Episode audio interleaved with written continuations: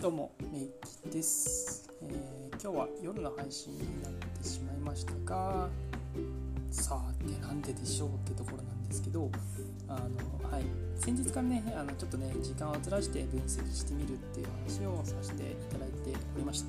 まあ、2日間ぐらいねやってみたんですけど、まあ、それから得られたところと、まあ、僕自身がこうじゃあこれまずこれやってみようかなと思ったところがあったので、まあ、それのねどちらもこうやれたらな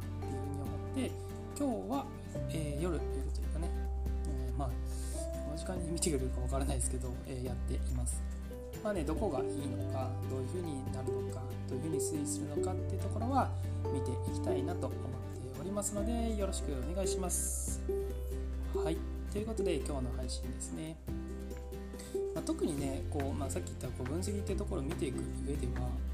もちろんね時間帯っていうところは一つの指標なんですけどやっぱなんだかんだで、まあ、中身ですよね。大事なのは。なんだかんだ中身なんですよ。うん。なんか時間によってね朝配信してるけどくっそつまんないような話してたらねそれは良くないだろうし夜にね配信してる内容がめちゃくちゃ良かったら実際にね聞いてくれる人たちが増えるだろうしっていうところがあるので、まあ、時間帯だけって話ではないんですけどまあねちょっと僕が今取り組んでるところ取り組んでるっていうかね、まあ、実際にやってみてるところっていうのでまずは試しているっていう形です。はい。でね今日は、えーちょっとねどんな話しようかなと思ってたんですけど皆さんって自己紹介ってどうしていますでしょうか？自分でね結構ビジネスやったりとかまあビジネスやってなくてもそうなんですけど自分のこと紹介してくださいって言われた時に、ことをどれほど知っているかなっていうところなんですよね、うんちょっとねそこが僕の中であの自分もね最近こういろいろ自己紹介の部分であったりとか自分自身ってどういう人間なのかなっていうところをこう見ていったところがあったのでちょっとね改めて、えーこれって皆さんどういうふうに考えてるのかななんていうところがあって撮ってみようかなって思ってます。ということで、まあ、皆さんねこう自己紹介というかね自分のことをどれほど知ってますかって言われた時にうどういうふうに皆さん答えるかなっていうところです。まあ自分自身のこうなんだろうねあ深掘りみたいなところにつながってくるかなとは思うんですけど実際にねこう話していったりする時に、ね、結構自己紹介してくださいって、まあ、言われる機会はそんなねないかもしれないんですけど、まあ例えば今だったらオンラインでね結構いろんな人と話す機会があるかなっていうところで実際にその話をしてる時にまあじゃあみんなで初めましてってお話をした時に自分自身の紹介もせずにこう話が進んでいくってことはまあほぼほぼないかなって感じるんですけどそこをねまずやるべきかなっていう、まあ、自己開示っていうことはやっぱそれぞれこう信頼感を生む上ではとか実際にこうこの人と話してみたいなとかこの人だったら安心できるなっていう材料にやっぱなるかなと思うんですよね。でそのじゃあでも自己開示って何をすればいいんだろうってなっちゃうと思うんですけどその時に出てくるのってやっぱり自己紹介っていうのは本当にマスターになってくるんじゃないかなってまあなんか喋れってわけではないんですけど自分のことをやっぱ知っておく必要ってありますよね、うん、その上で自分の自己紹介っていうのをどういうふうに考えているのかどういうふうに自分のことを見ているのかっていうのって大事になってくるんじゃないかなって思います。でその中でこうどういうふうにしていくかっていうところなんですけど実際に、まあ、僕もね最近こう自分の自己紹介っていうのをねあの書いてみたりすることが結構あったんで結構あったって言ったらおかしいですね、まあ、なんか何回かねこうブラッシュアップして書いていく機会があったのでやっているところなんですけどまあ難しいですね、うん、結果的には。難しいです。自分のねやっているところっていうのを、まあ、ある意味言語化してみるとか、まあ、誰かにこう分かるようにするためにはどういうふうに伝えていったらいいのかなとかどういうふうな順番でこう出していけばいいのかなとかここの気持ちであったりとかこういう表現はどうかなとか、うん、なんかねいろいろ見る視点があって、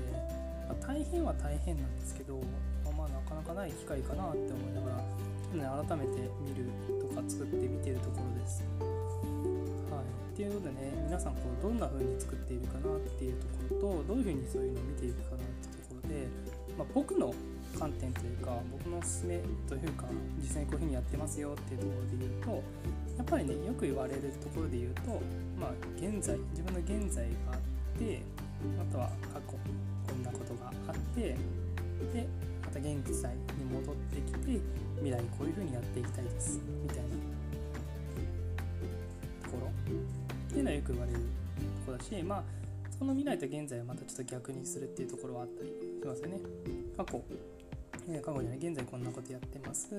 えー、過去こんなことがありました。だから未来こういうふうにやっていきたいんです。そのために今こんなことやってますみたいな現在に戻ってくるって感じ。これが一番流れとしてはね分かりやすいかなって思います。し結構これって自分で作るのって難しいんじゃないかなっていうふうに思ってるんですよね、うん。まあ、表現としてどうかなっていうところもあるんですけどいろんな人にというか、まあ、実際に誰かに作ってもらうっていうのが一番なんですけどその誰かに作ってもらう時にも自分のことヒアリングしてもらってどんな状況だったのかその時どういうふうに思ったのかどういうふうなえー、っとなんだ状況だったのかとか、うん、ありありとねそういったのがどんどん出てくるとよりそこって鮮明になってくるし、まあ、分かりやすいね自己評価自己紹介になるんじゃないかなって、うん、思います。でねそんな中で、まあ、僕はねやっぱそういったところが必要かなと思うんですけどそこにねちょっとまあプラスアルファというかあのこういう観点もあった方がいいかなって思うところで言うとさっきの感情面というかなんか自分がその時どんな状況だったかとかいうところよりも自分がその時どう思っていたかとかどう感じていたかっていうこのまあ言ったら表面的なものよりかは自分の内面的なところを、ね、どう盛り込むかっていうのが非常に大事になってくるんじゃないかなと思います。自分がねその例えば過去こんな経験をした。その時に悲しかったのかとかその時すごく楽しかったのかとか。今ねそういう風に感じている。同じことをやっていてもこういう風に感じるようになったとかこういう風に変わっていったみたいなところとか、うん、ここって非常に僕は大事じゃないかなって思ってるポイントなんです。その時にどういうふうに動いたのかっていうところですね。それってその人特有なものじゃないですか。